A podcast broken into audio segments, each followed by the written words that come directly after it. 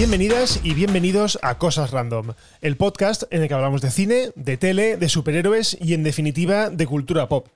Como siempre, yo soy Hugo Blanes y empezamos. Bueno, pues llegó el 5 de octubre, el día elegido por HBO Max para revelarnos todos los detalles del inminente desembarco en España de la esperada plataforma de streaming propiedad de Warner Bros. Básicamente éramos pocos y parió la abuela, aunque bueno, no será la última. Hasta ahora lo único que sabíamos era la fecha de llegada del servicio, que se mantiene el 26 de este mismo mes de octubre. Vamos, en un par de semanas. Y ojo, lo que os decía, que no va a ser la última en llegar, ya que todavía quedan pendientes los desembarcos de plataformas como por ejemplo Paramount Plus o Peacock. Así que ante esta avalancha de servicios de streaming tenemos un problema. Ya, a día de hoy tenemos ya un problema. Y es qué servicios contratar y qué servicios no porque básicamente solo tenemos una vida, solo tenemos 24 horas al día y es imposible verlo todo.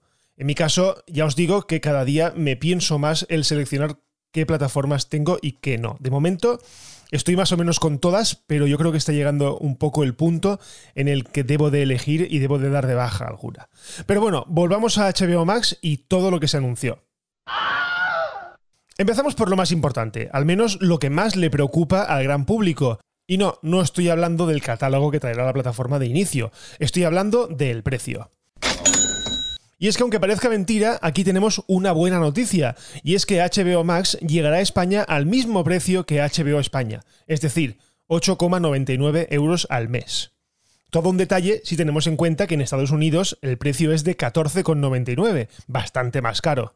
Si os acordáis, muchas veces os he mencionado esto, de que no sería muy prudente desembarcar en España con un precio parecido al estadounidense, y encima quedando como la plataforma más cara, que de hecho allí lo es.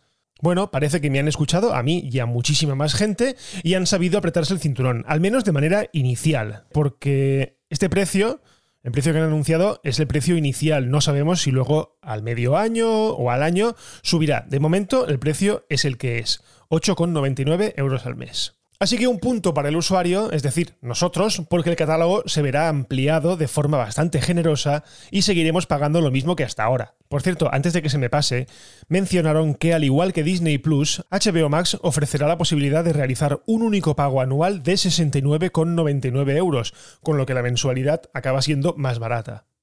Ya os digo que esta es la forma en la que yo pago Disney Plus. Yo lo pago una vez y me olvido el resto del año y la verdad es que me funciona bastante bien. Siguiente punto, la aplicación. Por fin HBO tendrá una aplicación decente y no la porquería de aplicación que tiene actualmente.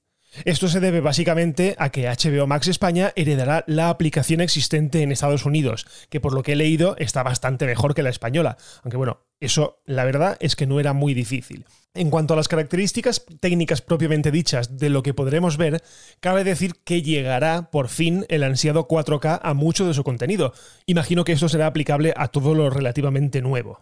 Pero ojo, no nos dejemos llevar por el entusiasmo inicial porque habrá que ver en qué queda esa mejora de calidad, ya que actualmente HBO España tiene una resolución, como casi todas las demás, de Full HD, es decir, alta definición, pero con una de las tasas de transferencias de bits más bajas de toda la oferta del país.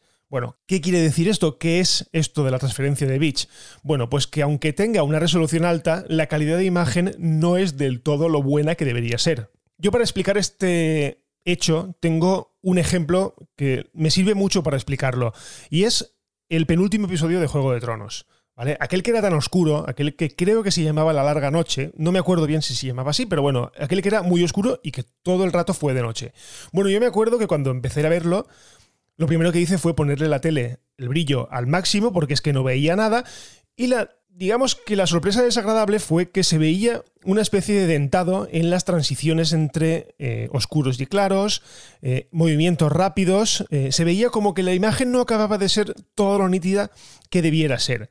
¿Vale? Está claro que la imagen era Full HD, evidentemente, eso no lo pongo en cuestión, pero para que nos hagamos una idea, Imaginaos, por ejemplo, cuando hace bastantes años nos bajábamos películas ripeadas, nos bajábamos películas que estaban, digamos, eh, cogidas del DVD y pasadas a un archivo AVI en aquel entonces. Si os acordáis, eh, una película podía eh, ripeada, perdón, una película ripeada de DVD podía ocupar tranquilamente un giga y medio o podía ocupar 400 megas. ¿Cómo puede ser si la película tenía la misma resolución, ¿vale? En la resolución de DVD. Bien, pues esto básicamente era porque se jugaba con la tasa de refresco de bits, ¿vale? A menor tasa de refresco la película se veía peor, pero ocupaba menos, se podía pasar mejor por internet. Bueno, pues este caso más o menos es lo mismo, ¿vale? HBO, digamos que intenta ocupar menos ancho de banda, eh, otorgando menos calidad a sus producciones y por lo tanto la experiencia es un poco peor. Es como cuando empezáis a ver... Se va a ver, se va a ver un follón que no sabe ni dónde se ha metido. Otro ejemplo, cuando empezáis a ver una serie o un episodio y digamos que la conexión todavía no se ha estabilizado. Veis que la imagen se ve bastante peor y al poquito se recupera. Bueno, pues en HBO digamos que no llega a recuperarse al 100% de lo que querríamos nosotros. Bueno, esto es lo que esperemos que cambie con la llegada de HBO Max.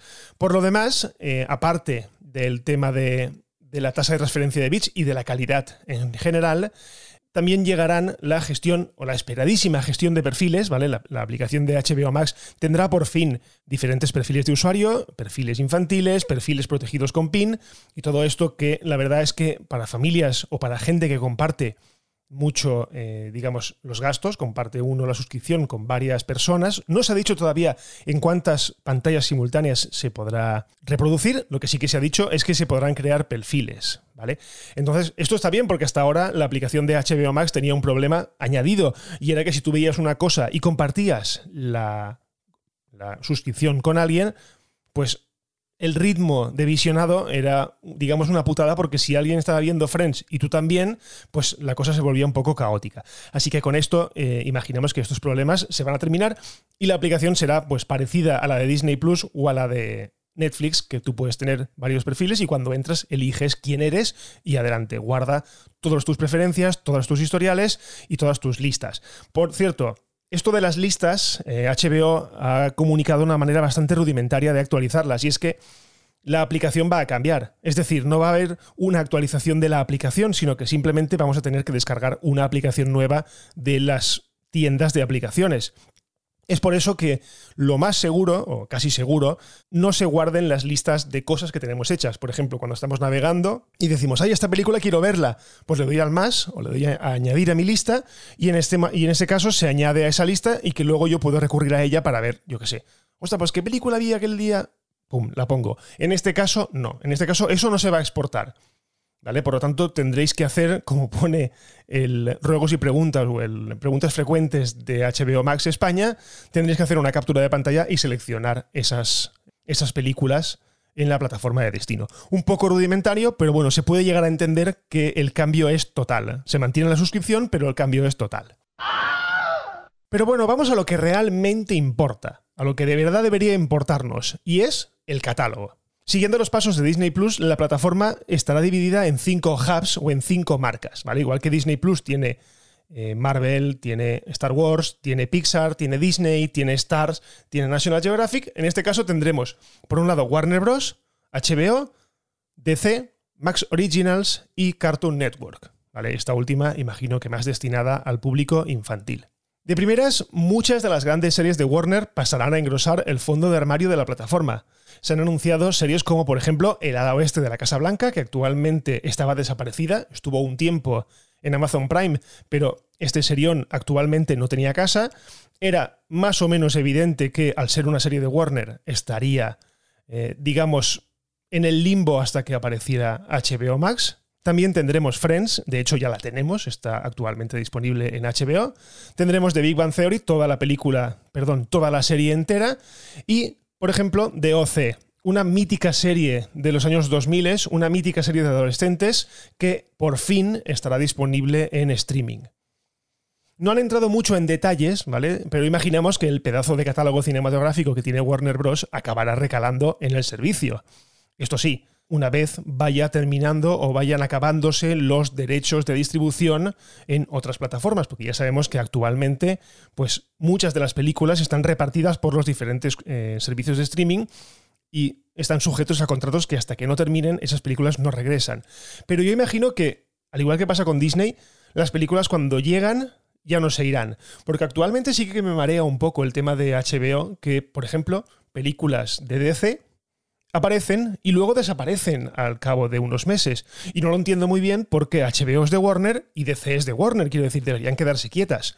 Imagino que con la llegada de HBO Max esas cosas ya no pasarán y cuando llegue una película directamente se quedará ya para siempre, entre comillas, para siempre en el servicio. En cuanto a los estrenos, Warner ha dicho que se establece un periodo de 45 días entre el estreno en salas de cine y la llegada a la plataforma, por lo que apenas tendremos que esperar un mes y medio para disfrutar de los estrenos sentados en nuestra casa. Esto incluye, por supuesto, todos los estrenos venideros y actuales de la compañía, como por ejemplo Dune o la futura Matrix Resurrections. Por cierto, también incluirá estrenos recientes como la nueva Escuadrón Suicida, que estará disponible de inicio. En cuanto a series, bueno, han hecho un poco un batiburrillo de lo que llegará y han anunciado que el próximo diciembre llegará And Just Like That, la secuela de Sexo en Nueva York, para quien le interese, también de Peacemaker, que es el spin-off centrado en el personaje interpretado por John Cena en la última Escuadrón Suicida, que llegará el próximo enero. Aparte de esto, llegarán esos Max Originals que se han quedado un poco en el limbo en nuestro país, como por ejemplo el reboot de Gossip Girl, un reboot que aquí, como digo, permanece inédito. Y me dejo algo, ¿no? Bueno, pues sí, pero lo he hecho a propósito. Y es que HBO Max también estrenará en exclusiva, como no podía ser de otra forma, el spin-off de Juego de Tronos House of Dragon, que acaba de estrenar su primer teaser trailer, os lo dejo, como siempre, en las notas del episodio, y en el tráiler podemos ver bastante contenido inédito. Bueno, realmente a día de hoy solo habíamos visto algunas imágenes, digamos, fotografías, y luego un par de clips y punto es la, vez, es la primera vez perdón, que vemos un tráiler, digamos, en condiciones, un tráiler completo, y en él podemos ver, bueno, pues muchísimos personajes que no tenemos ni puñetera idea de quiénes son, pero que nos ayudan un poco a conformar una idea de lo que será esta nueva serie centrada en la familia Targaryen, centrada en los domadores de, de dragones, perdón. Y bueno, de buenas a primeras, visto el tráiler, pues la serie tiene pintaza, pero bueno, a mí personalmente me sigue pesando muchísimo Además, como una losa, el final de la serie original. Solo espero que esta nueva serie me haga olvidar lo malo que fue aquel final y me haga recordar aquellas cosas buenas que nos volvieron locos en la serie de Poniente. Pero bueno, hasta aquí más o menos a grandes rasgos todo lo que traerá HBO Max. Una plataforma que yo creo que valdrá la pena, yo creo que valdrá la pena tenerla, como es que el problema es que todas valen la pena tenerlas. Así que a día de hoy yo creo que nos va a tocar un poco seleccionar porque si juntamos todas las suscripciones es mucho dinero. Es mucho dinero al mes, sobre todo para la posibilidad que tenemos la gente de ver las cosas, ¿vale? Porque si no eres una persona ultramillonaria que no tiene nada que hacer, no puedes estarte 24 horas al día viendo series. En mi caso, eh, a lo máximo que llego es a ver un capítulo o capítulo y medio cada día, eh, si me llega el sueño, y punto. Así que yo creo que con la llegada de HBO Max, yo estoy muy, eh, digamos, muy esperanzado. Quiero ver qué cosas nuevas nos traen. Evidentemente no he mencionado eh, lo que ya está establecido como Harry Potter, como El Hobbit, todas esas sagas, pero eh, estoy deseando ver qué fondo de armario tiene, qué clásicos de Warner, qué tiene ahí dentro que, que valga la pena o que haga que valga la pena suscribirse. Yo de inicio lo haré, pero a partir de ahí entraré en ese digamos, en ese periodo de estudio a ver qué hago con todas las plataformas y, qué, y cómo las administro. Bueno, y hasta aquí este episodio especial sobre HBO Max de Cosas Random. Muchísimas gracias por escuchar y ya sabéis, si os ha gustado, compartid este podcast, suscribíos porque es la manera más fácil en la que os podréis enterar de que, por ejemplo, esta semana habré sacado dos episodios. Dejad valoraciones si la plataforma os lo permite. Otra vez, compartid este podcast, compartidlo, compartidlo, compartidlo muchas veces porque es la única manera de que la gente se entere de que este podcast existe. Si os queréis poner en contacto conmigo, estoy en Twitter, en arroba Hugo Blanes y en arroba las cosas random. Y por lo demás, lo dejamos aquí y nos escuchamos en el próximo episodio de Cosas Random. Un abrazo y adiós.